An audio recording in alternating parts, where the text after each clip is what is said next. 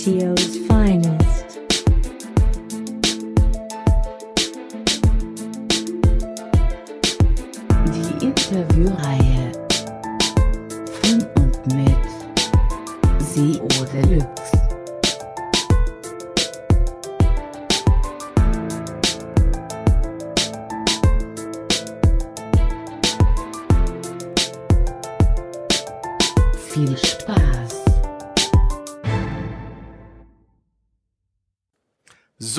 hallo ihr Lieben zur 22. Ausgabe von äh, SEO's Finest. Der SEO Deluxe, meine Wenigkeit, der Marcel, meldet sich wieder aus der Sommerpause. Ihr werdet mich ja bestimmt schon vermisst haben. Ich habe ja ein bisschen Sommerpause gemacht, war im Urlaub, habe ein wenig Europa bereist, mich bräunen lassen und bin jetzt aber wieder frisch und munter sozusagen in München unterwegs. Und da ist es natürlich wieder Zeit für die nächste Ausgabe von SEO's Finest, damit die nicht ganz so auf dem Trockenen sitzt. Ich habe schon die eine oder andere E-Mail von den Leuten bekommen, so von wegen, oh, ist die Sendung eingestellt oder was ist da los und ist jetzt hast du dich auf die Insel abgesetzt? Nein, alles in Ordnung. Der Papi hat nur ein bisschen Urlaub gemacht.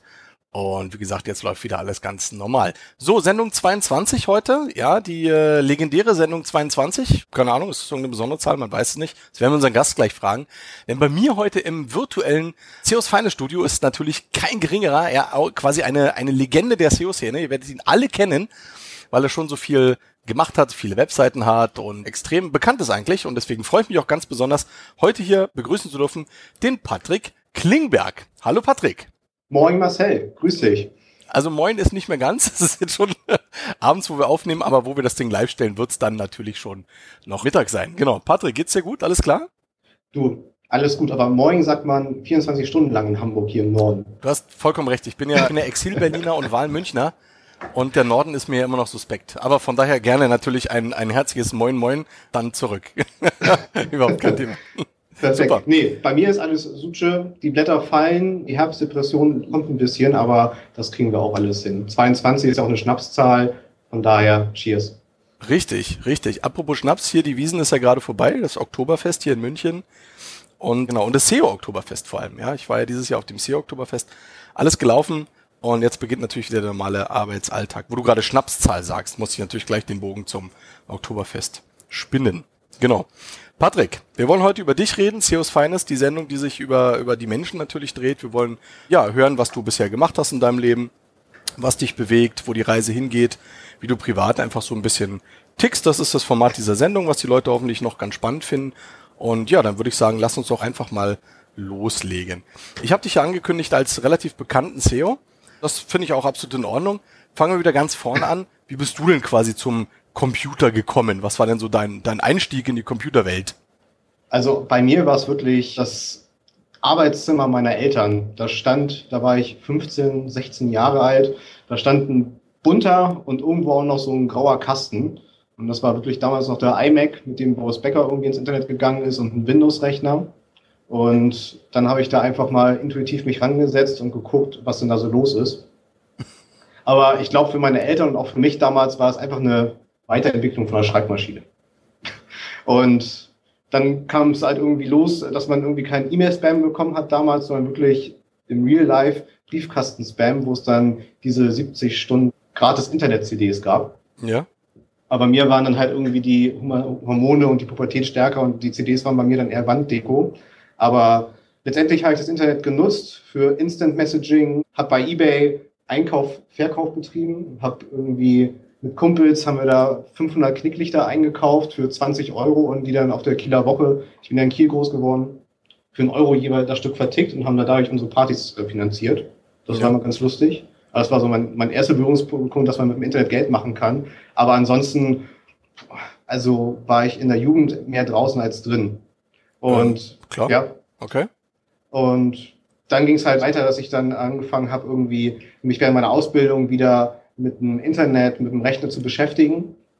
War aber in einer komplett klassischen Werbeagentur, wo ich dann meinen Werbekaufmann gelernt habe. Und die Agentur war so klassisch, dass es die auch klassischerweise nicht mehr gibt. aber der, der Ausbilder war legendär. Das war der Herr Heinz und der hat damals noch Typografie studiert, 68er Jahrgang, hat irgendwie die Ghettoblaster nach Deutschland gebracht und was weiß ich.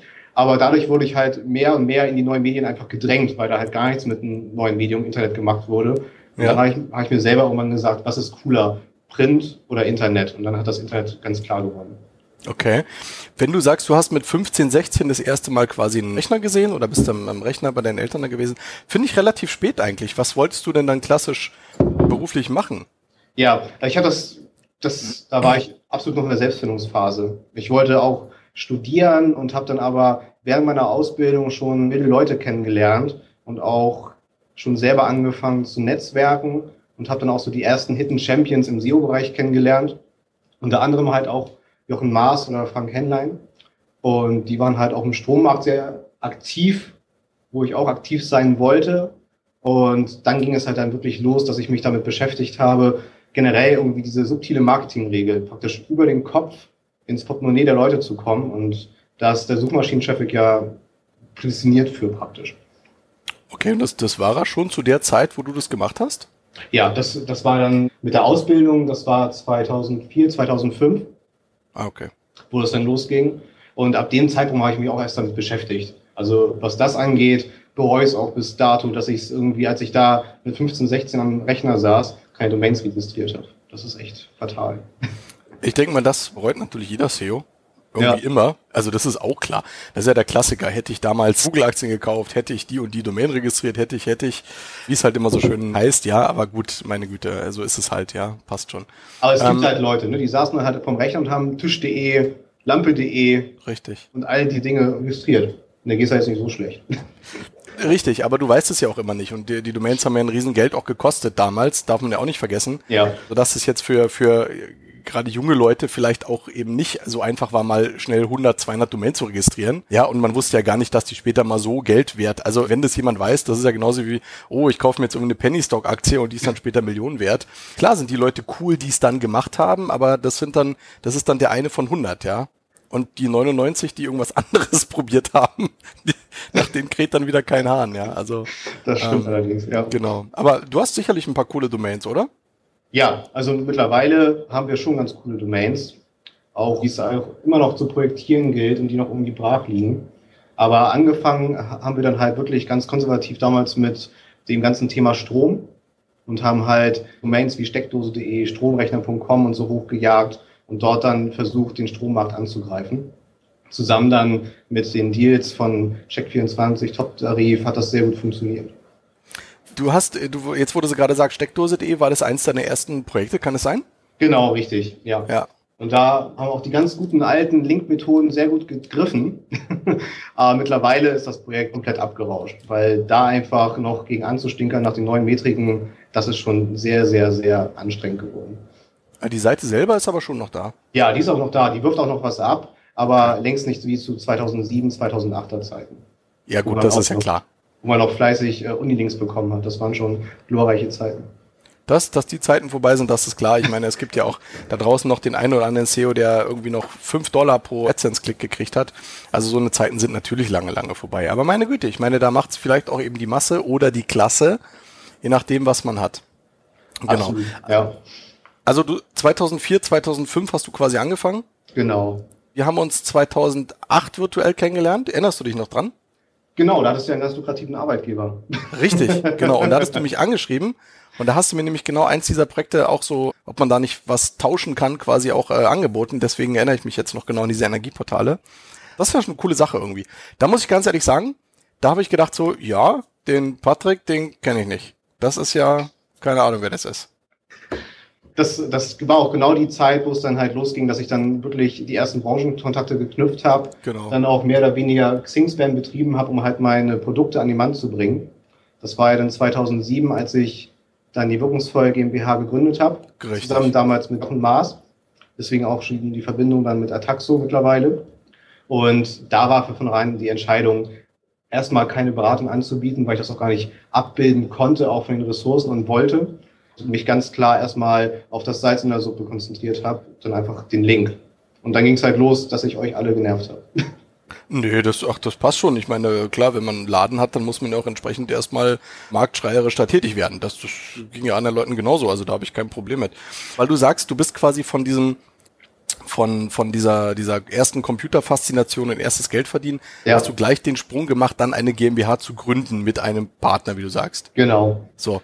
Gab es dazwischen dann noch irgendwas? Wie haben da, keine Ahnung, deine Eltern reagiert, dein Umfeld? Wie waren das? Haben die gesagt, Mensch, Junge, super? Oder haben die gesagt, wer Arzt? Also, also bis heute ist es Weihnachten wirklich so, weil meine, meine Familie, meine, meine Verwandten, für die ist das alles ganz weit weg, was wir hier den ganzen Tag machen.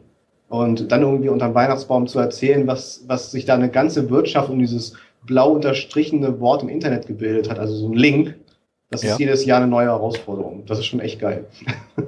Und ich bin, mein Finanzberater sagt immer, ich bin ein sehr konservativer Geldanleger.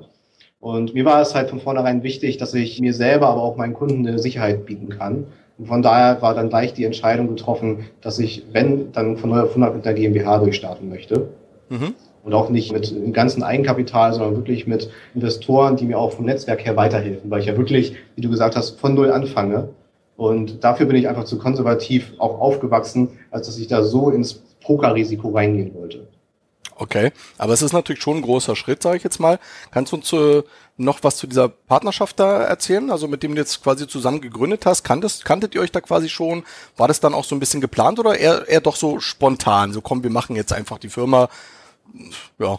Ja, dazwischen, dazwischen liegt's. Mhm. Also Jochen okay. und ich haben uns lange ausgetauscht und Ataxo war da eine beratende Agentur und dann wollten ja. wir halt praktisch dieses Linkgeschäft komplett auslagern. Und da haben wir uns zur richtigen Zeit am richtigen Ort kennengelernt. Und er hat mir auch sein Netzwerk vorgestellt. Ich habe mir sein Netzwerk kennengelernt. Das gleiche mit meinem Netzwerk, das ich ihm vorgestellt habe. Und das hat einfach gepasst. Und also Jochen hat eben halt mit seinen 15 Jahren, saß er halt auf dem Schulhof und hat da seine ersten Webseiten aufgesetzt. Ja. Das fand ich schon sehr beeindruckend vom Lebenslauf. Und das hat mich halt so inspiriert, dass ich da bis heute eigentlich von zehre. Auch das Thema Führungskräfteentwicklung, all bei solchen Themen hat er mir halt enorm dann unter die Arme praktisch. Okay. Wie war so der Start dann quasi in die Selbstständigkeit? Ja, aufregend. also 1,5, ja, so eineinhalb Jahre war es wirklich eine reine One-Man-Show. Und da war es dann halt wirklich, sich ein eigenes Netzwerk aufzubauen. Wir haben damals ein Skript zur Verfügung gehabt, wo wir wirklich Webmaster überzeugen konnten, dass sie dieses Skript auf ihren Webseiten einbinden. Und dort konnten wir dann wirklich schön skalierbar die Links hoch und runter setzen über unsere Konsole. Und das hat einfach wunderbar funktioniert, weil dann einfach diese Quick Wins rasend schnell erzielt waren, dass dann diese Rankings wirklich durch diese neuen Links, die dazugekommen sind, furchtbar schnell erzielt wurden. Und dementsprechend ja. konnte man auch den Strommarkt dann für sich erobern oder DS etc., egal welches Thema. Und das hat halt nicht nur für die eigenen Seiten, sondern auch für die Kundenseiten sehr gut geklappt. Und da musste man sich halt wirklich bis heute alle zwei Jahre mit den Updates von Google die entsprechend zeitgemäß aufstellen, damit man halt wirklich ja, weniger dann die eigenen Projekte, sondern die Projekte der Kunden weiter nach oben bringen kann. Und das war Learning by Doing und Ranking by Doing wirklich die ersten Jahre. Und da habe ich selber auch noch viel, viel für mich gelernt, auch was es bedeutet, einfach selbstständig zu sein. Und ich habe vor allem auch gelernt, was es bedeutet, Verantwortung zu tragen, unternehmerisch zu denken. Und da habe ich wirklich mit jedem Kontakt, mit jedem Branchenkontakt, den ich irgendwie knüpfen konnte, war ich sehr dankbar. Und das hat mir wirklich geholfen. Also was ich da okay. mitgenommen habe aus der ersten Zeit, dass es wirklich unabdingbar ist, sich ein Netzwerk aufzubauen. Von vertrauten Kontakten, wo man dann sich einfach einen Rat, egal in welcher Form, einfach holen kann. Das ist mit das Wichtigste. Okay, cool. Was ich sehr schön finde, ich habe ja das große Glück, schon ganz viele tolle CEOs jetzt hier in interviewen haben zu dürfen sozusagen. Und da sind ja ganz viele Urgesteine schon dabei gewesen die also wirklich, wie du sagst, dann eben diese ersten Domains dann teilweise auch registriert haben oder einfach Sachen da ausprobiert haben. Da, wo man wirklich sagt, die waren halt zur richtigen Zeit am richtigen Ort, ja. Du hast jetzt quasi 2007 die Wirkungsvoll GmbH gegründet. Genau. Was jetzt ja nicht so lange her ist, also sechs Jahre. Was würdest du denn heute, würdest du heute noch jemandem raten, eine SEO-Agentur zu gründen? Wie ist deine Meinung zu dem Thema? Ich würde, glaube ich, gar nicht, also was ich auf jeden Fall machen würde, wenn ich gründe, ist es ganz, ganz wichtig, sich klar zu positionieren. Ob es jetzt die nächste SEO-Agentur ist, äh, da stellt sich wirklich die Frage, weil in Zukunft, gerade wenn es Richtung Agentur, Richtung Beratungsleistung gehen soll, muss man, glaube ich, eher den Unternehmen und die Unternehmen dabei unterstützen, generell sich bei diesem ganzen digitalen Wandel zurechtzufinden und vor allen Dingen auch wirtschaftlich zu denken. Ich glaube, das ist somit die größte Herausforderung. Und da zwar bis heute massig Leute und ich sehe auch viele Businesspläne, auch durch das Startup-Geschäft und auch durch die Mentorenprogramme wie bei Axel Springer, bei Plug and Play, dass halt in vielen Businessplänen SEO bis heute nicht berücksichtigt wird. Und dass Webseiten bis heute nicht lesbar sind, wo eigentlich schon um diese Zeit Marty McFly mit einem Auto durch die Gegend geflogen ist, ist das schon echt radikal. Also klar, der Markt für SEO ist auf jeden Fall da. Ob es jetzt eine Agentur gleich mit 80 Leuten sein muss, das ist die Frage. Aber Beratung ist auf jeden Fall weiter gefragt. Also von meiner Seite aus spricht da nichts gegen. Okay. Was sagst du dazu, dass teilweise große Agenturen jetzt auch schon ja, zugemacht haben? Es gab jetzt prominente Fälle in letzter Zeit. Dazu will ich mich nicht weiter äußern. Okay. Ja, dann würde ich sagen, gehen wir einfach mal deinen Lebenslauf noch so ein bisschen weiter. Also wie gesagt, von der Wirkungsvoll GmbH, das hast du lange gemacht, nämlich ja fünfeinhalb Jahre quasi. Ja, echt Ja? krass, ja. Genau. Und dann bist du aber auch noch als äh, Dozent unterwegs gewesen, was ich ziemlich spannend finde, weil es einfach extrem viel Spaß macht, also mir persönlich auch, einfach zu dozieren. Wie bist du denn da rangekommen? War das von Anfang an auch so ein, so ein Gebiet, wo du gesagt hast, das möchte ich auch noch nebenbei machen? Also mir wird irgendwann gesagt, dass ich irgendwie lange viel schnacken kann und dass ich das vielleicht auch irgendwie besser nutzen könnte.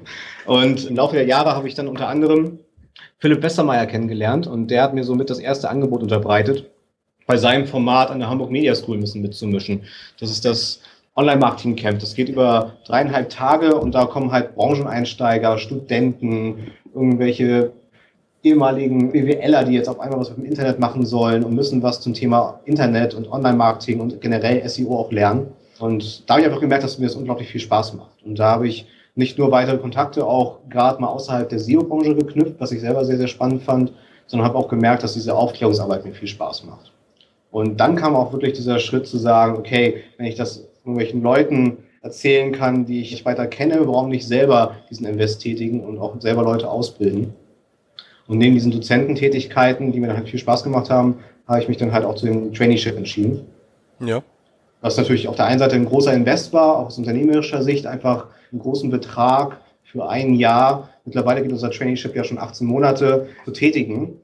Aber gerade diese Ausbildungsschiene ist halt, glaube ich, heutzutage sehr, sehr wichtig, weil wir einfach bis dato, das Thema hattest du ja auch schon beim Max von Ayodo, dass wir immer noch einen Fachkräftemangel haben und dass das Thema Nachwuchs sehr, sehr schwierig ist, Richtig. gerade in der Agenturbranche. Und da macht das ungemein Sinn, dann vielleicht doch in den eigenen Nachwuchs aus Agentursicht oder aus Unternehmenssicht, auch gerade in Konzernen zum Beispiel oder bei großen E-Commerce, dann würde das auch unglaublich Sinn machen, dort einfach mal in einen Trainee zu investieren. Genau, definitiv. Also ich finde es auch sehr klasse. Da kommen wir gleich auf die nächste Seite, nämlich auf die SEO Trainee, um die es ja da ja auch geht oder die als, als Plattform dazu dient, glaube ich, was du jetzt gerade angesprochen hast. Ja, genau. Finde ich ganz klasse. Also da bist du auch quasi der Einzige oder, oder du, ihr, ich weiß jetzt gar nicht, wie, wie rede ich euch da an? SEO Trainee, bist du das oder ist es, seid ihr als Agentur? Wer, Das sind wir. Das sind Okay, wir. genau. Also die SEO Trainee hat sich da sehr gut positioniert. Wie gesagt, natürlich ist der, der Bedarf da, sei es jetzt die Seminare, zum Beispiel hier in München von der 121 Watt, der Alexander Holl, wir grüßen ihn, die er macht, sei es jetzt die AFS zum Beispiel, die Akademie für Fortbildung in Suchmaschinenoptimierung. Da gibt's ja einfach diverse Anbieter jetzt inzwischen, wo auch ein reger Andrang herrscht. Du hast Ja. dich auf diese Traineeships spezialisiert. Wir hatten uns auch mal auf der Internet World, glaube ich, getroffen. Da hast du mir auch ein bisschen was drüber erzählt, allein wie viel Trainees ihr da habt und wie das Ganze so aussieht. Und das fand ich schon wirklich beeindruckend. Also finde ich klasse. Magst du uns da nochmal einen kurzen Einblick geben, was da so passiert? Also wie kommen die Leute zu euch und was machen die dann? Ja, also die allererste Trainee-Runde war auch mit so die größte Herausforderung. Erstmal passende, fürs Unternehmen passende, aber auch affine Leute zum Thema Internet, zum Thema SEO zu finden und die für das Thema auch zu begeistern, weil von den Bewerbungen, die reingekommen sind, haben, glaube ich, auch gar nicht viele verstanden, was wir überhaupt machen. Das waren dann eher Leute, die eine ABM gesucht haben, eine Arbeitsbeschaffungsmaßnahme oder was Ja. weiß ich. Okay. Und der Bewerbungsprozess fürs allererste Traineeship, für die erste Runde, war halt sehr schwer, dort die ersten Leute zu finden. Da haben wir ungelogen über 30 Bewerbungsgespräche gehabt, um letztendlich drei auszusuchen, die dann mit uns diesen ersten Weg gehen. Und während dieses ersten Traineeships und dieser ersten Runde haben wir eigentlich auch erst angefangen, dieses Traineeship zusammen mit den Trainees zu konzipieren. Das bedeutet, irgendwie einen Lehrplan zu haben, feste Termine zu entwickeln, also auch wirklich Verbindlichkeit auf Arbeitgeberseite zu schaffen, damit man wirklich als Trainee bei uns etwas mitnehmen kann. Weil das Ziel ist es ja bis heute vom Traineeship, die Leute als Berater zu übernehmen. Ja. Und dort bedarf es halt sowohl interner Workshops von unseren erfahrenen Leuten, externe Workshops. Und da war halt auch gleich die allererste Regel, zu der wir uns äh, entschlossen haben, dass wir eben nicht die Leute an der kurzen Leine lassen, sondern ganz bewusst nach außen schreien lassen und auch die Konferenzen besuchen lassen. Und das Blog seotraining.de war in allererster Linie erstmal so als reine Trainingsplattform gedacht, dass die Trainees die Möglichkeit haben, die Woche zu rekapitulieren in Form des Wochenrückblicks, Fachartikel zu schreiben, eben zu den Themen, mit denen sie sich gerade beschäftigt haben, und Genau. dann noch einmal zu lernen, das Gelernte wiederzugeben. Und das Konzept ist auch nach außen hin so gut eskaliert, dass es mittlerweile, glaube ich, einer der renommiertesten Blogs zum Thema SEO geworden ist in Deutschland. Und das gibt natürlich auch den Trainees irgendwie die Möglichkeit, sich ein Profil zu schaffen. Und das ist ja auch eigentlich das, was jeder SEO predigt. Wenn man in diesem Markt einfach sich positionieren will, muss man sich einen Namen machen. Und da ist, glaube ich, dieses Blog mittlerweile für unsere Trainees ein sehr guter Einstiegskanal in die Branche geworden. Und dann können sie dort ihre Recaps schreiben, von den Konferenzerfahrungen berichten. Und die Campix ist da, glaube ich, einfach ein super Ort, um einfach auch so ein, das Eis zu brechen, mit der Szene vertraut zu werden. Und da war ich der Szene auch selber sehr dankbar, dass sie halt auch gegenüber den Frischlingen, die jetzt nicht halt mit 15 oder so angefangen haben, sich mit SEO zu beschäftigen, eine Chance zu geben. Weil ich glaube, dann ein- einfach gerade 2008, 2009, die Jahre wurde dann auch erkannt, dass wir einfach wirklich ein Nachwuchsproblem haben. Und da war man, glaube ich, auch für dieses Konzept sehr, sehr dankbar. Und dadurch sind wir, bin ich, glaube ich, dann auch erst so richtig bekannt geworden, weil wir uns dann damit halt positioniert haben, dass wir in diesen Nachwuchs investieren und diesen Block nach vorne getrieben haben. Mhm. Ja. Wie viele Trainees sind jetzt quasi im Einsatz gerade? Wir haben immer so runden Quartals- oder halben halbjährlichen Turnus von zwei, drei Trainees. Jetzt gerade sind es zwei mit Gesa und Amke, die einen sehr, sehr guten Job machen. Okay, die grüßen wir natürlich auch gerne an dieser Stelle, ganz klar. Hast du denn zu deinen Trainees dann auch noch Kontakt? Also auch zu den ersten quasi noch? Wie sieht's da aus? Ja, also da pflegen wir regen Austausch. Also praktisch, wir haben jetzt keine Alumni-Gruppe oder so, aber wir veranstalten ja auch regelmäßig Stammtische in Hamburg, wo wir dann feiern gehen, irgendwie hier auf den Hamburger Wiesen oder veranstalten regelmäßig einen Stammtisch, wo man dann alle mal wieder sieht. Dann besteht unser Consulting-Team mittlerweile zu 100 Prozent bei Ataxo aus ehemaligen Trainees. Und mit der allererste Trainee, der Philipp, ist mittlerweile auch der Teamleiter geworden. Okay. Die haben ja mittlerweile auch viel Berufserfahrung gesammelt, viele Praxisprojekte durchgezogen, Kundenerfahrung gesammelt. Und da macht es dann halt wirklich die Mischung, dass die Trainees, gerade wenn sie dann in diesem ersten Lehrjahr sind, den Consultants auch zuarbeiten und auch viel Praxiserfahrung an eigenen Projekten lernen. Und das bietet dann halt einen echten Mehrwert. Und um die Bogen zu schließen, mittlerweile bekommen wir halt dann ausreichend Initialbewerbungen, damit wir einfach auch dann einen Pool an Bewerbern haben, wo wir dann einfach sagen können, okay, die kommen in den nächsten Turnus fürs Traineeship. Richtig. Der SEO-Trainee ist auch ausgezeichnet worden als bester SEO-Blog bei den SEO-Wahlen 2012. Ja, vielen Dank an Ja. euch. Echt geil. Ne, muss man auch gleich nochmal sagen, ja. Also scheint auf jeden Fall auch regen Anklang zu finden. Ich lese auch mal ganz gerne immer so quer rüber, weil es sind ja immer die Wochenrückblicke drin und da kriegt man dann teilweise wirklich auch immer einfach kompakt, kann man kurz nachlesen, was so passiert ist. Mal sehr schön aufbereitet, muss ich auch ganz ehrlich sagen. Also man sieht, dass sich da wirklich einfach äh, viel, viel Mühe gemacht wird, die Artikel entsprechend zu gestalten einfach. Inhaltlich und informell natürlich. Von daher, wer die SEO-Trainees quasi noch nicht kennt, auf jeden Fall bitte ganz dringend besuchen. Und genau, der nächste Start steht auf der Seite am 1.4.2014 geht's los. Also auch da, wenn ihr die Sendung jetzt hört und wollt euch da einbringen, quasi ein Traineeship, dann bitte bewerben, oder? Kann man ja sagen. Unbedingt. Immer her mit euch, auf jeden Fall. Ja, jetzt habt ihr auch den Patrick mal gehört, definitiv kein Unsympath. Also von daher denke ich mal, ist das auf jeden Fall ein cooles Umfeld. Genau. Kommen die Leute alle aus Hamburg oder habt ihr jemanden auch, der, der zugereist ist? Ja, schon aus dem Kreis Norddeutschland, auf jeden Mhm. Fall. Manche kommen sogar aus diesem sagenwogenen Bielefeld, das war ja auch bei euch schon mal Thema.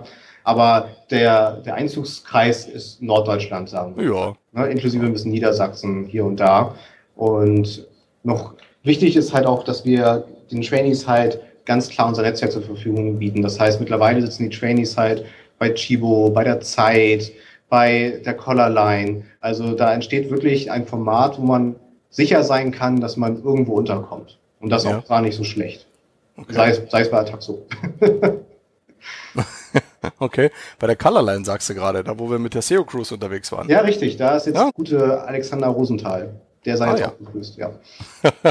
So schließt sich der Kreis wieder mal. Man sieht, Deutschland ist halt irgendwie doch kleiner, als man denkt. der Das Hammer, ein Wahnsinn. Wie- Welchen, äh, welche Aufgabe hast du jetzt speziell, ist dir zuteil geworden mit den Trainees? Also was du jetzt wirklich vor Ort, hast die Leute gecoacht oder hast du jetzt ab und zu nur mal rübergeguckt? Was, wie, wie nah bist du da dran an den Leuten? Ja, also die allerersten Runden, da war ich komplett nah dran und habe das Traineeship mit begleitet. Und mittlerweile haben wir so eine Art internes Mentorenprogramm. Das bedeutet, jeder ehemalige Trainee kümmert sich um einen aktuellen Trainee praktisch, dass der wirklich alles mitnimmt. Und zu jedem Fachgebiet, sei es SEO-Tools, sei es Link-Building, sei es On-Page, sei es Data-Analysen, das Crawlen von Seiten, da gibt es in unseren drei Firmen überall konkrete Ansprechpartner, auf die die Trainees zurückgreifen können und auch ganz gezielt Schulungen erhalten. Mhm. Und das, das, das muss halt auch verbindlich durchgeführt werden, damit einfach auch die Lernziele innerhalb dieses Traineeships erreicht werden. Und die ersten Traineeships liefen ja auch über zwölf Monate. Das wurde mittlerweile ausgebaut auf 18 Monate, ja. weil wir einfach gemerkt haben, diese Zeit ist einfach notwendig, damit wirklich nach diesen 18 Monaten können wir halt wirklich garantieren, dass da ein voll ausgebildeter Trainee bei rumkommt, den wir dann auch wirklich in unserem Netzwerk oder in einer eigenen Agentur oder in der Unternehmensgruppe, wie sie ja sind, jetzt auch mit wirkungsvoll Sylytics und Ataxo sinnvoll unterbringen können. Okay. Ja, klasse. Hört sich auf jeden Fall alles sehr gut an, hört sich auf jeden Fall alles sehr logisch an und hört sich auch alles sehr rund an. Also, dass es wirklich ein gutes, gutes ja. Gesamtpaket ist, was ihr da insgesamt auf die Beine gestellt habt. Und das in so relativ kurzer Zeit. Also von daher meinen Respekt auf jeden Fall. Finde ich klasse. Wie sieht jetzt dein, deine Zeit so quasi täglich aus? Also was, womit bist du am meisten beschäftigt? Also 60 Prozent bin ich wirklich on Tour, mache die Themen generell Marketing, Vertrieb, New Business und die anderen 40 Prozent ist dann wirklich hier intern die Führungsarbeit, Mitarbeit Mitarbeitergespräche zu äh, führen. Je weiter oben man im Unternehmen sitzt, dann umso mehr Probleme hört man sich an. Die gilt es dann zu lösen und dementsprechend dann einfach hier intern die Strukturen weiter auszubauen, aufzubauen, neue Produkte zu entwickeln, gerade im Beratungsgeschäft, wo es jetzt bei Taxo deutlich mehr hingeht, ja. das ist einfach unabdingbar, einfach auch für die Kunden selber. Das musste ich ja auch, auch lernen. Bei wirkungsfreundlich eine spannende Ausgangslage, da ist das Geschäft rund um die Links international und bei Taxo geht es ja wirklich um Beratungsmandate. Und, wir, ähm, müssen noch, wir müssen noch ganz kurz einwerfen, weil wir es noch nicht so. genannt haben. Wie gesagt, du warst fünfeinhalb Jahre genau warst du quasi der äh, Geschäftsführer, also der CEO von der Wirkungsvoll GmbH und bist jetzt seit Anfang des Jahres, bist du Vorstand und CEO bei der Ataxo AG. Das müssen wir jetzt kurz dazu sagen, für Stimmt. die, die es noch nicht wissen. So. Das macht Sinn. okay. genau. Das war einfach dieser Perspektivwechsel, dass nach fünfeinhalb Jahren Linkbuilding war dann einfach auch für mich ist um einiges spannender, gerade durch meine, durch äh, meine Dozententätigkeiten in das Beratungsgeschäft ja. einzusteigen. Und da war auch die eine Erkenntnis, dass es halt bis heute kein Agentur Business ist praktisch, sondern es ist wirklich ein reines People-Business. Weil SEO ja. ist ja bis heute ein sehr vertrauenswürdiges Produkt und Kaltakquise bringt da gar nichts.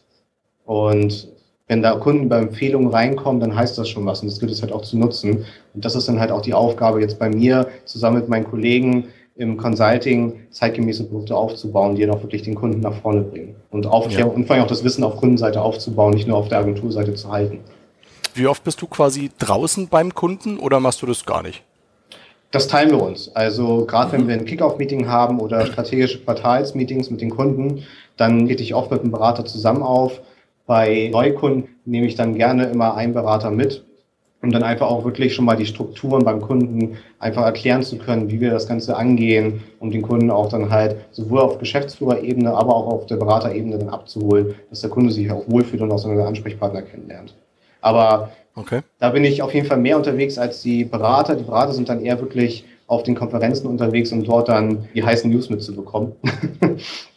Und bei Ataxo ist es für mich dann halt einfach wichtig, den Kunden vorab auch kennenzulernen. Dementsprechend viel bin ich dann auch unterwegs.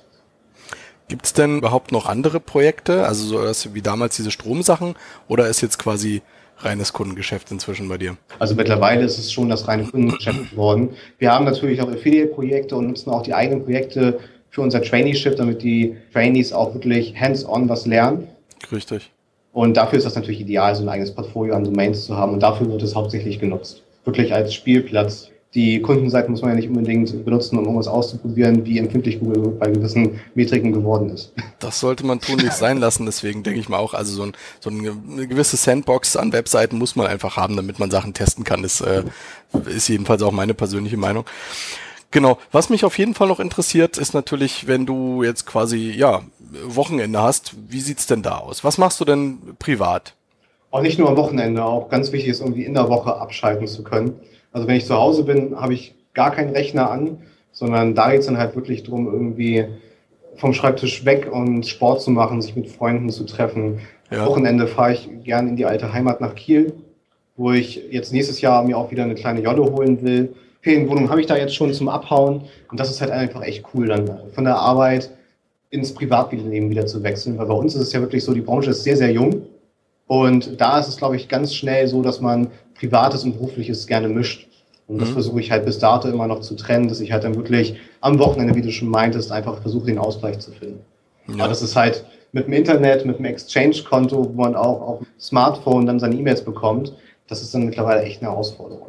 War es auch schon bei Wirkungsvoll, einfach da diesen Cut zu machen zwischen jetzt ist einfach mal Zeit für mich oder Zeit für meine Familie und Freunde.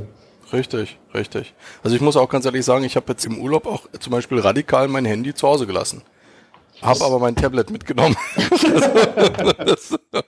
Geil, Also es ist gut, aber da habe ich wirklich auch nicht alles drauf, jetzt von wegen Social Media und Gedöns. Also man verpasst Tatsache nichts, will ich damit sagen, wenn man auch mal vielleicht eine Woche oder sogar zwei mal nicht bei Facebook reinguckt. Ja, also die Leute glauben es zwar immer nicht und gucken einen entsetzt an. Es ist wirklich so, es gibt auch echt noch ein Leben hinter dem Computer oder nach dem Computer, keine Ahnung. Und hast du, bist du ein Segler? Hast du einen Segelschein, weil du sagst, mit der Jolle dann so ein bisschen da rausfahren, äh, schippern im Hafen oder wie ist das? Ja, also ich bin echt von klein auf bin ich Optimist. Das sind diese eckigen Nussschalen, die irgendwie keine zwei Quadratmeter Segelfläche haben. Ich Ja. weiß nicht, ob man die da unten im Süden kennt. Also hier sind das kleine eckige Boote, die total unaerodynamisch aussehen. Und damit Okay. lernt man praktisch oben im Norden segeln. Und das geht dann weiter über den Pirat zur Konga. Das sind alles dann so größere Klassen, wo man dann auf jeden Fall die Ostsee unsicher machen kann. Aber ja, ich habe einen Segelschein. Also ich muss nicht von der Schutzpolizei auf dem Wasser irgendwie angehalten werden. Okay, und dann fährst du dann da alleine rum. Ist das nicht ein bisschen gefährlich auch irgendwie? Ich kenne mich gar nicht aus dem So, Segeln, aber. nee, du, das ist nicht gefährlich. Okay. Aber auf so eine Jolle passen auch zwei, drei Leute. Da kann man dann ganz gut chillen, Ah, alles mal klar. die Segel runter, das als Floß missbrauchen, sich irgendwie ein kaltes, alkoholfreies Bier genehmigen. Das geht dann schon. Das hört sich auf jeden Fall sehr interessant an. Ich bin, ich bin einmal auf der Kieler Woche gewesen. Da sind wir dann auch mit so einem ja, Piratenschiff ja, durch den Hafen dann irgendwie geschippert. War auf jeden Fall lustig. Aber man muss den Norden halt einfach mögen. Also äh, speziell auch jetzt Hafen und Wasser oder da aufgewachsen sein. Ich muss leider sagen, es ist nicht meine Welt. Ja, ich fühle mich hier im Süden einfach wohl in München. Aber das passt schon so. Was ich so interessant finde, dass die SEO-Szene irgendwie so zentriert ist, einmal im Norden, also sprich äh, Hamburg, Ja. Einmal im Süden, also München, und dann so mittendrin, so ein bisschen verteilt natürlich. Ja, gibt's immer so kleinere Hotspots irgendwie. Also das ist echt irgendwie lustig, oder? Mm, Ja, habe ich aber auch, äh, habe ich auch immer gedacht. Aber es gibt halt auch ganz, ganz viele, die halt nicht irgendwie so laut bei Twitter und Facebook und so schreien wie wir. Richtig. Und das sind dann halt wirklich diese Hidden Champions, von denen ich auch schon gesprochen habe, die dann halt irgendwo in irgendwelchen Dörfern äh, in Bielefeld ihr Big Business machen und äh, wirklich was drehen. Und wenn man die irgendwie kennt und äh, mit denen schnackt, dann hat man auch nochmal eine ganz andere Wahrnehmung. Aber nach außen hin, klar, da hast du überall diese Hubs, wo dann halt in den Online-Metropolen dann wirklich lauter geschrien wird als auf dem Dorf. Völlig klar. Ja. Aber ganz Ja. viele wollen, glaube ich, ihre Ruhe haben. Und die Top 200 SEOs, die kennt man. Aber ob das jetzt die besten sind, das ist immer noch dahingestellt dann. Ne? Ja. Das. Nichts gegen uns beide, ne? Also, aber Ja, du, man weiß es nicht. Ja, man ich- weiß es nicht. Also ich habe bei mir im Büro hier, hier hängt jetzt das SEO-Poster 2011. ja. Das legendäre SEO-Poster. Hinter Karl hängt's ja zum Beispiel auch. Bei vielen hängt's ja. Und äh, ja, es gibt natürlich, nee, da hast du vollkommen recht. Also bei, auch bei den Affiliates, da kenne ich es auch zum Beispiel. absolut, ja. dass da eben es ganz viele Leute, die verdienen ihr Geld, ja, und die, die halten den Mund. Ist ja ganz klar. Richtig. Ja, weil sobald die halt irgendwo zu einer Campix gehen, Fall hatten wir ja nun auch schon mal, und da dann aus Versehen ihr Top-Keyword dann fallen lassen, ja, dann sprießen natürlich am nächsten Tag die, die Webseiten aus dem Boden und ja, das ist natürlich schon ein bisschen doof dann für die Leute, ganz klar. Ich möchte mal auf Thema SEO zurückkommen. Du hast vorhin im Nebensatz so gesagt, du machst seit, seit nach fünfeinhalb Jahren Link-Building. Ja. Hast du gesagt. War, ist Link-Building Tatsache so dein Hauptaufgabengebiet oder deine Leidenschaft gewesen? Ja, absolut, weil das einfach die Metrik war, wo man sofort Ergebnisse gesehen hat. Und gerade 2007, 2008 waren ja ganz wilde Zeiten und das war auch wirklich und ist bis heute der alleinige Fokus bei der Wirkungsvoll GmbH. Da sitzen ja jetzt mittlerweile über 53 Leute und beschäftigen sich mit nichts anderem als international Reichweite, Reichweite zu sorgen und Links aufzubauen. Ja. Und da die Herausforderung einfach mit Publishern zusammenzuarbeiten und die nicht nur irgendwie in den Kommentarfeldern zu, zu spammen, ist mittlerweile eine ganz andere Herausforderung als vor fünf Jahren. Richtig. Und die Zeit der Skripte ist halt vorbei und umso aufwendiger ist es geworden und ich glaube, umso weniger trifft man auf SEOs, die wirklich noch viel in eigene Projekte buttern, was ich auch in den letzten Jahren beobachtet habe. Und das ist eine ganz spannende Entwicklung. Und deswegen war für mich auch dann der nächstlogische Schritt, auch für, meine, für meinen eigenen Werdegang, dann auch einfach nochmal in diese Beratung zu gehen, die, das Beratungsgeschäft selber kennenzulernen und mit der Welt nochmal vertraut zu werden, wie denn generell die Aufklärung in Deutschland und das Thema Online-Marketing und ganz speziell SEO überhaupt läuft. Und das ist halt auch nochmal eine ganz neue Erfahrung, weil die Nachfrage nach links ist auf jeden Fall da. Das Seminargeschäft ist schon um einiges umkämpfter und das Beratungsgeschäft, darum geht es dann halt wirklich über gute Beratung, neue Mandate reinzuholen. Sich ja. auf eine Messe zu stellen, finde ich wiederum schwieriger, um da wirklich, das meinte ich ja schon, mit ganz frischen, kalten Kontakten sich irgendwie mit dem Thema SEO auseinanderzusetzen, ist wie eine ganz andere Ausgangsbasis. Okay.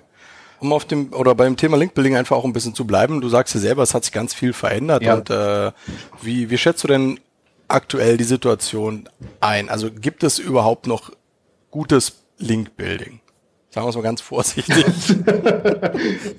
ja, also ohne jetzt subjektiv zu antworten, ja, das gibt es auf jeden Fall. Also, aber es gibt nicht mehr die 20, 30 Agenturen, die das leisten und vor allem auch äh, leisten können. Weil mittlerweile hast du ganz andere Strukturen. Ich habe ja jetzt gerade allein bei Wirkungsvorsitzenden halt über 50 Leute und das ist halt eine IT, das ist eine Grafik, das sind Redakteure, das sind dann unsere sogenannten Link-Hunter, also wirklich Projektmanager, die auf den Projekten sitzen, unterteilt auf Themenunits zum Thema Reisen, Finanzen etc., unterteilt in Länder.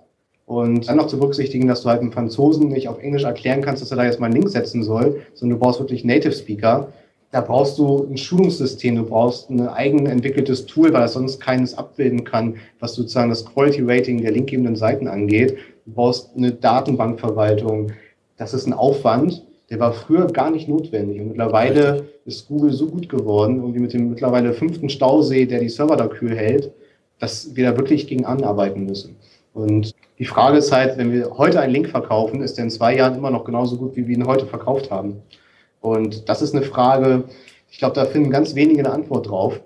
Und wir kämpfen auch alle gegen irgendwelche Telemediengesetze, wenn es darum geht, Links nicht zu kennzeichnen. Das sind alles Herausforderungen, der wir irgendwie gewahr sein müssen. Ja. Und wenn man mehrere Mitarbeiter beschäftigt, und das tun wir, brauchen wir auf jeden Fall einen Plan A, B und C, um darauf reagieren zu können. Und ja, ja genau. Ja, gebe ich dir vollkommen recht.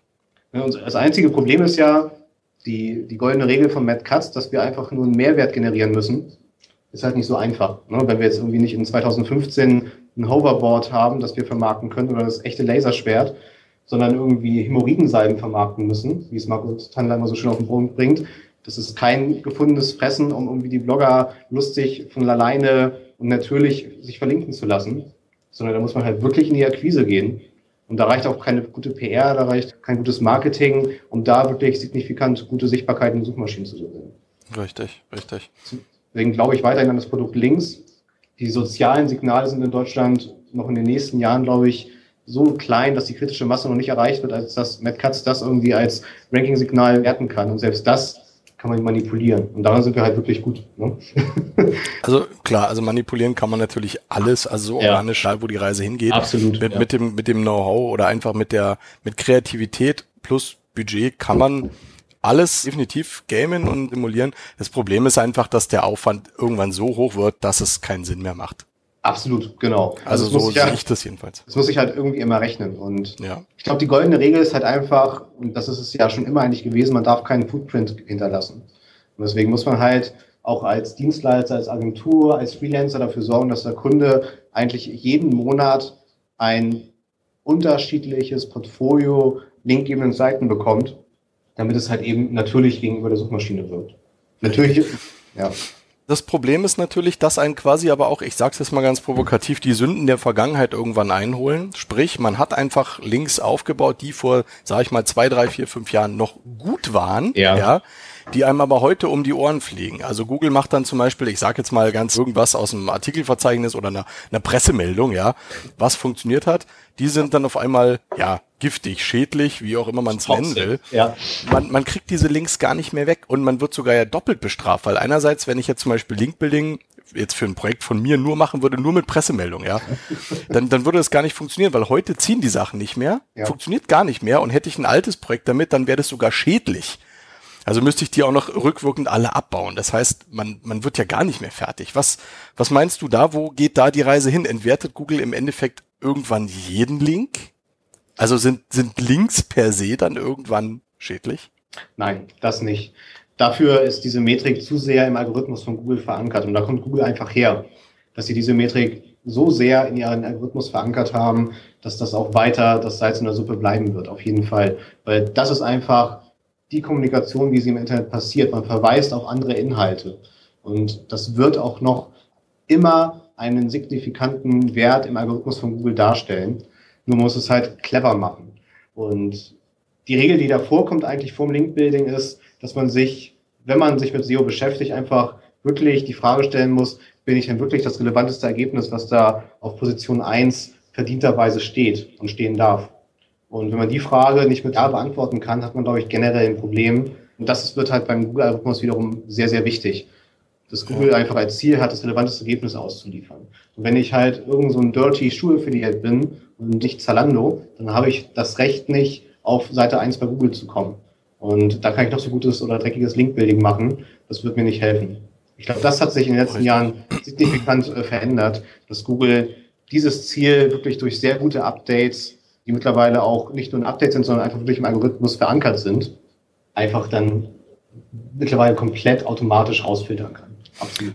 Richtig, das ist ein großes Problem, was ich da ja auch sagen kann aus, aus selber jetzt drei Jahren quasi Agenturgeschäft, ist natürlich, dass der, der Kunde selber da auch teilweise leider ein sehr gestörtes, gestörte Wahrnehmung zu seiner eigenen Webseite hat. Will heißen, man hat einfach viel Zeit in die Webseite investiert, man hat die mit viel Liebe aufgebaut und überschätzt natürlich die Seiten dann so ein bisschen. Also die sind dann halt überhaupt nicht SEO optimiert, da ist dann wenig Content drauf aber man ist ja der Meinung, die ist halt eben das beste Ergebnis. Und das, das hat man leider auch bei, bei vielen, ja. oder man sieht es ja aktuell bei vielen Serbs dann auch, ja.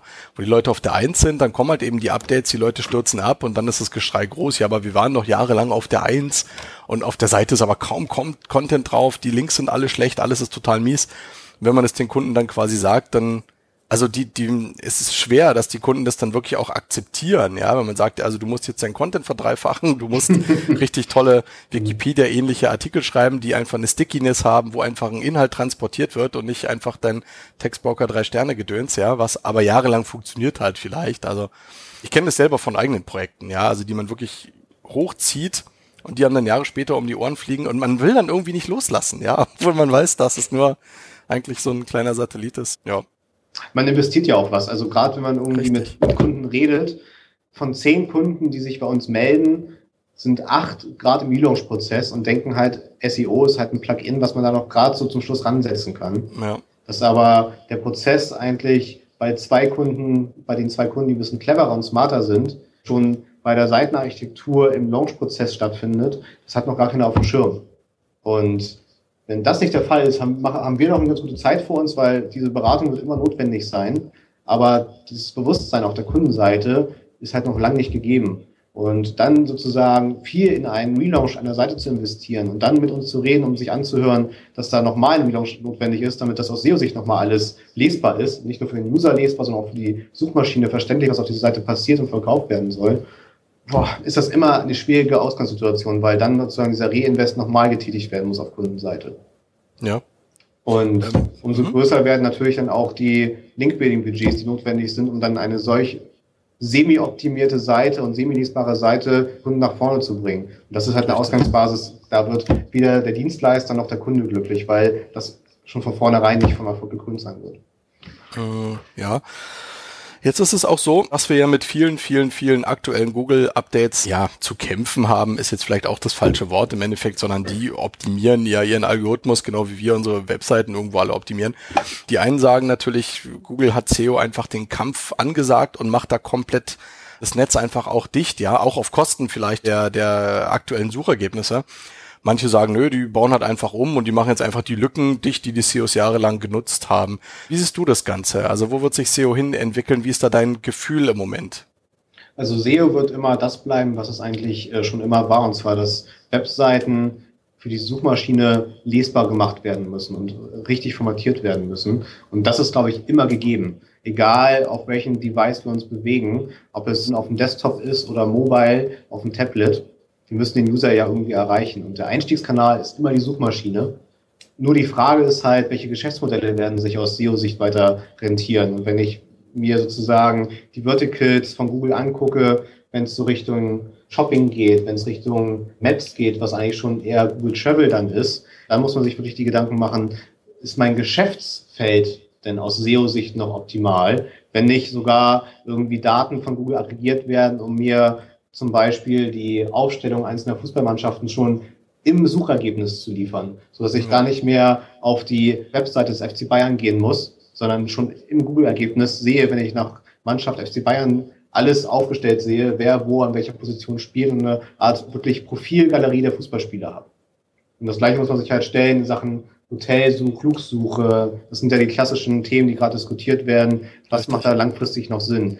Im E-Commerce ist es eine ganz andere Geschichte. Da muss man bis auch in nächster Zeit seine Kunden einfach über diesen Suchimpuls abholen. Wenn man da nicht präsent ist, dann hat man halt wirklich was versäumt, weil darüber kommt halt wirklich noch der ganze Traffic und da ist noch richtig Schmack ist. Und wenn Google etwas dreht und halt auch sowas wie Google Shopping kostenpflichtig macht, wird es auch nicht wirklich genutzt. Also bis heute haben wir Kunden, die sich da wirklich sehr, sehr wohl fühlen, weil bei Google Shopping, jetzt wo es ein Bidding-System geworden ist, noch gar nicht so viel los ist. Und die Klickpreise liegen bei keinen 20 Cent im E-Commerce. Das ist echt top. Und dieser Google Shopping Traffic ist ja echt was wert. Und wenn man da dann nicht bereit ist, auch mal bei Google ein bisschen mehr zu investieren, dann muss man schauen, okay, wie sollte man generell meine Strategie sein? Dann muss ich mir halt woanders teuren Traffic einkaufen, der wahrscheinlich dann auch schlechter konvertiert, wenn ja. ich nicht mir mein eigenes System aufbaue, wie es Karl auch natürlich predigt. Um zu schauen, wenn ich 100 Besucher habe und nur 10 konvertiere, dann muss ich irgendwie schauen, was mache ich mit den anderen 90? Wie kann ich die wiederfinden? Richtig. Ja. SEO-technisch gesehen, du machst den Job ja, wie gesagt, jetzt auch schon eine ganze Weile. Man merkt ja auch aus dem, was du so erzählst, dass du dich einfach mit extrem vielen Bereichen beschäftigt hast, dass du da eigentlich auch extrem fit bist. Was war denn so der größte Stolperstein, mit dem du SEO-technisch zu kämpfen hattest? Selten, dass ich sprachlos bin. Also wenn es da überhaupt einen gibt, kann ja auch sein, kann ja auch sein, du sagst, hey, alles, alles prima gelaufen bisher. Nee, nee, also das ist dann, dann Also es gab auf jeden Fall unternehmerische Herausforderungen und gerade wenn Google an seinem Algorithmus gedreht hat und wo es dann darum ging, okay, die einfachen Links in der Sidebar oder im Footer, die so gut funktioniert haben, da sein Geschäftsmodell wirklich auf neue Produkte umzustellen. Ja. Bei einem laufenden Betrieb, das ist wirklich eine große Herausforderung. Nur als Google wirklich gut daran geworden ist und der Panda kam, haben wir uns halt auch ganz klar so aufgestellt, dass wir ganz klar kommuniziert, dass es uns erwischt hat, aber dass wir auch definitiv nichts mehr aus unserem Netzwerk verkaufen werden, sondern wirklich jetzt in die Akquise gehen. Und das ja. war wirklich eine Herausforderung. Wie reagiert man da drauf? Wie kommuniziert man das? Und inwiefern haben wir jetzt schon die Infrastruktur, um neue Produkte anzubieten? Und auch da hat man ab und zu mehr Glück als Verstand oder hat schon Ressourcen geschaffen, wo man sich gar nicht klar war, dass man sie so nutzen kann.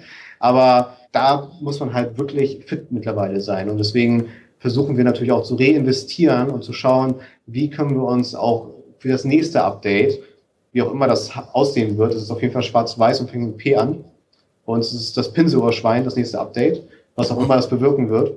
Aber darauf muss man sich mittlerweile eingestellt haben. Ich glaube, wir waren zwei, also wo ich angefangen habe, war man halt sehr schnell verwöhnt, dass es halt wirklich so einfach war zu ranken und hat sich erstmal nicht vorbereitet, was passiert denn, wenn das nicht mehr funktioniert.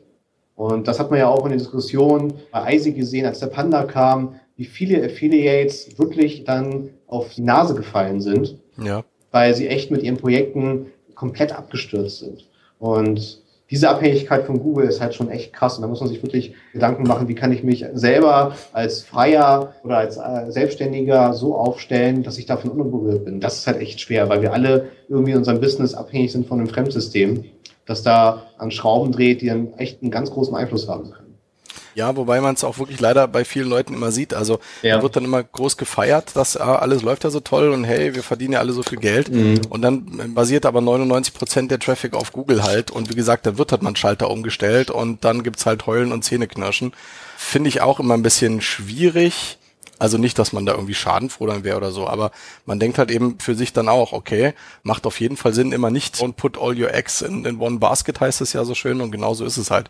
Also als, als Tipp an euch da draußen, aber das wissen natürlich auch die lieben SEOs Feines Zuhörer, bin ich mir ganz sicher, versucht natürlich einfach den Marketing-Mix, den ihr habt, da so breit wie möglich zu streuen und euren Traffic einfach aus so vielen Quellen wie möglich zu ziehen, damit selbst wenn halt eben eine Quelle ja im Endeffekt wegbricht oder, oder sich verändert, ihr einfach noch trotzdem von den anderen überleben könnt. Aber das, das ja, muss einfach so sein, ganz klar. Genau. Also es gibt halt wirklich Businesses, die sind wirklich 100% einfach auf den Google-Traffic aus, ja. Und klar, die sind dann über Nacht pleite. Und das hat man ja alles schon erlebt. Ja, das kann halt wirklich ein radikaler Einschnitt sein.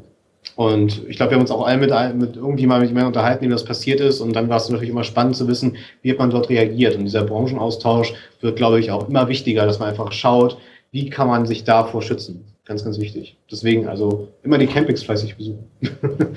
Das sagst du so einfach, also wo die Karten noch immer so schnell weg sind. Ja, das ist das große Problem bei der Campex. ja, das ist echt der Hammer. Ja. Deswegen. Aber wurde jetzt gerade die, die Camping, also es ist äh, die Campix, ja, übrigens ist es die Campix. Ich sag auch mal Campix, dann, dann der Marco Young, der maßregelt mich dann immer und sagt, Marcel, tu das bitte nicht, das ist doch die Campix, ja. Äh, bist du dieses Jahr dann auch, nächstes Jahr, dieses Jahr ist ja Quatsch, bist du nächstes Jahr dann auch da? Hat mich Marco auch schon gefragt. Er hat mich ja eingeladen. Also meine Kollegen werden auf jeden Fall da sein. Ich muss doch schauen, weil ich wahrscheinlich zu dem Zeitpunkt unterwegs bin. Aber Ah, ja. ich will mir das auf jeden Fall nicht entgehen lassen. Also die Campings werde ich auf jeden Fall weiterhin regelmäßig besuchen. Ansonsten merke ich auch in der Szene schon so eine leichte Konferenz-Kongress-Verdrossenheit. Also gerade so im, Ja. im harten SEO-Kern. Das Richtig. wird langsam ganz, ganz schön viel. Also gerade bei Wirkungsvoll ist das ja wirklich die Events, die man wirklich auch besuchen muss als Dienstleister für die SEOs, als Linkbilder. Und da kommt man schon auf locker 20 Events im Jahr. Und das ist beim Daily Business echt eine Herausforderung. Richtig, richtig. Das, das, das stimmt. Also ich finde es auch inzwischen ein bisschen viel und man kann einfach nicht alles mitnehmen, weil man hat ja nun mal sein, sein Business einfach noch, aber man versucht natürlich schon die Veranstaltungen alle irgendwo dann noch, ja, muss man mal gucken. Also wie gesagt, alle mache ich auch nicht mit und dieses Jahr gab es halt auch zwei, drei große, wo ich dann eben auch dabei war und dann habe ich halt andere dann auch wieder sausen lassen. So ist es halt, meine Güte, passt schon. Man hat ja die Kontakte auch, das ist ja das Gute. Ja, Ne? ja. Und letztendlich ist ja auch das Fazit, man kann aus Vorträgen echt viel Inspiration mitnehmen, was dann im Daily Business durchführbar ist, ist eine andere Ja. Frage. Und den Richtig. besten Branchentalk hast du einfach nach dem zweiten, dritten Bier oder Gin Tonic, du dann halt einfach nochmal die richtig wertvollen Gespräche führen kannst, so im Vertrauen auch nochmal. Weil alles wird bei der. Campex halt auch nicht verraten bei einem Vortrag, sondern dann eher irgendwie auf der Couch an der Captain's Bar.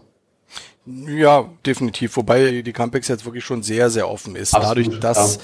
dass sie ja durch den, sage ich jetzt mal, doch begrenzten Teilnehmerkreis einfach schon an sich geschlossen ist. Ja, das schon. stimmt. also Das es ist definitiv ein Unterschied zwischen der, ich sag mal so, zwischen der Campix in Berlin und jetzt hier zum Beispiel einer SMX hier in München. Wobei beide Veranstaltungen sehr hochwertig sind. Ja, muss ich auch dazu sagen. Und ja, also jeder hat da auch ihren Reiz, aber auf der, der eine ist halt eben quasi geschlossen und man ist da so ein bisschen unter sich, wobei natürlich immer neue Leute dabei sind und das ist ja auch gewollt und, und gut so, ja, Ja, definitiv. ganz wichtig, ja. Ganz klar und wichtig eben, also das finde ich ja auch blöd, als wenn er jetzt, sag ich mal, die alten Herren im Zimmer sitzen da und Zigarre rauchen. Das wollen wir ja auch nicht. Ne, also da muss natürlich frisches Blut rein. Und im Gegenzug bei einer SMX hast halt eben die, die Speaker, die dann eben auch aus Amerika kommen und da gibt's dann wieder ganz anderen frischen Wind und Input. Finde ich auch sehr klasse. Also ich war auf jeden Fall, dieses Jahr war für mich ein ganz, ganz tolles Konferenzjahr. Ich war super inspiriert, super dankbar für das, was ich da gelernt und mitgenommen habe. Klasse. Wo sehen wir dich dann in nächster Zeit? Wo bist du unterwegs? Ich tummel mich mittlerweile jetzt bei Ataxo in ganz anderen Netzwerken rum, weil dort bin ich dann eher unterwegs, wo es dann so Richtung Wirtschaftsthemen geht. Und junger Unternehmer bin ich viel unterwegs. Also ich bin jetzt ganz gezielt in Netzwerken unterwegs, wo ich in der Verlagswelt, in der Unternehmerwelt nochmal ganz gezielt mein Netzwerk ausbauen kann. Klar. Aber die Campi- Campix Wie Werde ich- will ich auf jeden Fall weiter mitnehmen. Da muss ich einfach schauen, auf welchen SEO-Spielplätzen ich mich dann weiter rumtummel. Ja, okay. Ja, also wie gesagt, wer den Patrick jedenfalls noch nicht kennt, wird ihn vielleicht dann auf der einen oder anderen Messe einfach mal sehen und dann einfach mal ansprechen. Genau. Wie gesagt, wir haben uns das letzte Mal hier, ich glaube, für Internetwelt sind wir uns auch durch Zufall über den Weg gelaufen, oder? Wir nehmen uns, glaube ich, überall, stoßen wir mal an, auf jeden Fall. Das ist doch super. Genau. Ja, jetzt haben wir ganz viel über dich gelernt, über dein, dein Daily Business, was du bisher gemacht und geleistet hast. Ja, haben, haben erfahren, was du so quasi privat, dass du da auch ganz gerne abschaltest. Du scheinst auf jeden Fall ziemlich, ziemlich busy dann im Moment zu sein. Wie sieht's da aus? Wie lange willst du das quasi, oder was sind so deine Pläne für die nächsten Jahre? Gibt's denn da schon was? Weil du scheinst mir jemand zu sein, der, der vorausplant. Ja, also auf jeden Fall, wenn ich jetzt Taxo noch weiter positionieren als wirklich Unternehmensberatung mit dem Fokus SEO. Also mein Ziel ist es wirklich weniger als Agentur, sondern als Beraten, Dienstleistung, also als Unternehmensberatung, Unternehmen dabei zu helfen, beim digitalen Wandel zu überstehen. Und das Ja. wirklich mit dem reinen Fokus auf SEO. Und das ist halt wichtig, das hat man auch bei anderen Agenturen gesehen, wo du es angesprochen hast. Man muss sich halt mittlerweile ganz klar positionieren und darf nicht allzu sehr mit seinem Profil verwässern, wer man eigentlich ist und was man anbietet. Und das wird mein Ziel sein für die nächsten Monate, für die nächsten Jahre, das äh, zu schaffen. Und da ist halt auch die Erkenntnis, dass es doch wirklich weniger um die Agentur geht, sondern eher, was sind da für Menschen hinter? Und dass man da ein persönliches Profil schafft. Und auf unserer Webseite zeigen wir auch unsere Berater ganz bewusst, wer da überhaupt eigentlich mit den Kunden zusammenarbeitet. Weil das ist wiederum auf der Kundenseite sehr, sehr wichtig, mit wem man wie lange und vertrauensvoll zusammenarbeiten kann. Ja, und danach muss man mal schauen. Ne? Vielleicht kriege ich einen guten Exit-Case mit Ataxo hin, dass uns irgendwie eine große Agenturgruppe oder ein Verlag kauft, wie es dann für mich weitergeht. Ich werde auf jeden Fall weiterhin beraten, tätig sein, weil es einfach das ist, was mir viel Spaß macht. Also ja. zum einen Unternehmen zu, zu helfen, im Internet zu überleben, aber halt auch im Team zusammen zu arbeiten, zusammen Spaß zu haben und ehrgeizige Ziele zu erreichen. Weil das ist immer so der sportliche Gedanke, der Gedanke dahinter irgendwie mit, mit viel Ehrgeiz, mit viel Leidenschaft hinter dieser Sache zu stehen. Und das habe ich auch mit dem Traineeship gezeigt und zeige es weiterhin. Das, das hat ganz viel mit Leidenschaft zu tun. Und deswegen werde ich das auch weiter und immer weiter machen. Das hört sich aber auf jeden Fall klasse an. Gibt es denn irgendein Hobby, was du privat hast? Ja, auf jeden Fall Segeln, Ballsport, egal in welcher Form, gerne auch mal Squash ein bisschen draufhauen, zum Abreagieren, wenn Google mich wieder geärgert hat. und mal ganz gechillt einfach mal wirklich äh, den Kopf abzuschalten, mit einem Kumpel, mit Kumpels FIFA zu zocken. Aber auf der Playstation. Ich bin kein, ich bin nicht die Xbox-Fraktion, ganz wichtig. Okay. das hört sich auf jeden Fall sehr gut an. Aber nicht, dass du da beim Squash, wenn du sagst, auf den Ball raufdreschen, wenn, wenn Google dich geärgert hat, nicht, dass du irgendwie ein Mad Cuts Gesicht drauf malst oder so. Niemals würde ich das machen. Gottes das, Willen. Sehr gut. Ich musste gerade eben, musste, ich musste an Wilson denken, von, von, hier, Tom Hanks, Castaway. Ja, ja, ja. Der, der malt sich doch dann auch ein Gesicht auf diesen Ball und nennt ihn noch Wilson und ja, genau, muss ich gerade dran denken. Also Warum auch immer, aber ja. Hört sich auf jeden Fall alles sehr gut an. Hört sich auf jeden Fall alles äh, ja auch spannend an. Also wie gesagt, ich finde es cool, dass du in, in so kurzer Zeit einfach so einen so einen äh, erstaunlichen Weg hingelegt hast. Wünsche dir dann natürlich auch auf jeden Fall alles Gute für die Zukunft dass es halt so, so weiterläuft und sich ja genauso entwickelt, wie du das quasi äh, geplant hast. Und vor allem, dass uns eben Google da nicht, nicht so viele Stolpersteine in, in den oder Knüppel zwischen die Beine wirft, dass das ganze Business nachher sich dann auch noch dreht, ja. Und keine Ahnung, am, am schlimmsten Fall bietet Google noch selber Suchmaschinenoptimierung an, ja. Man weiß es nicht. Man weiß nicht, was so passiert. Wir sind auf jeden Fall sehr gespannt und dran. Wie viel Zeit verbringst du denn so mit, mit anderen SEO-Blogs lesen oder machst du das generell gar nicht? Da lese ich ehrlich gesagt unseren eigenen Wochenrückblick auf seotraining.de. Mhm. Ganz, ganz ehrlich. Also mich selber weiterzubilden, das mache ich durch aktuelle Kundencases, die wir dann besprechen und lösen und mit einem Branchentalk, mit, sich mit Mitarbeitern, mit meinen Kollegen zu unterhalten, abends auf dem Stammtisch, da halte ich mich auf dem Laufenden.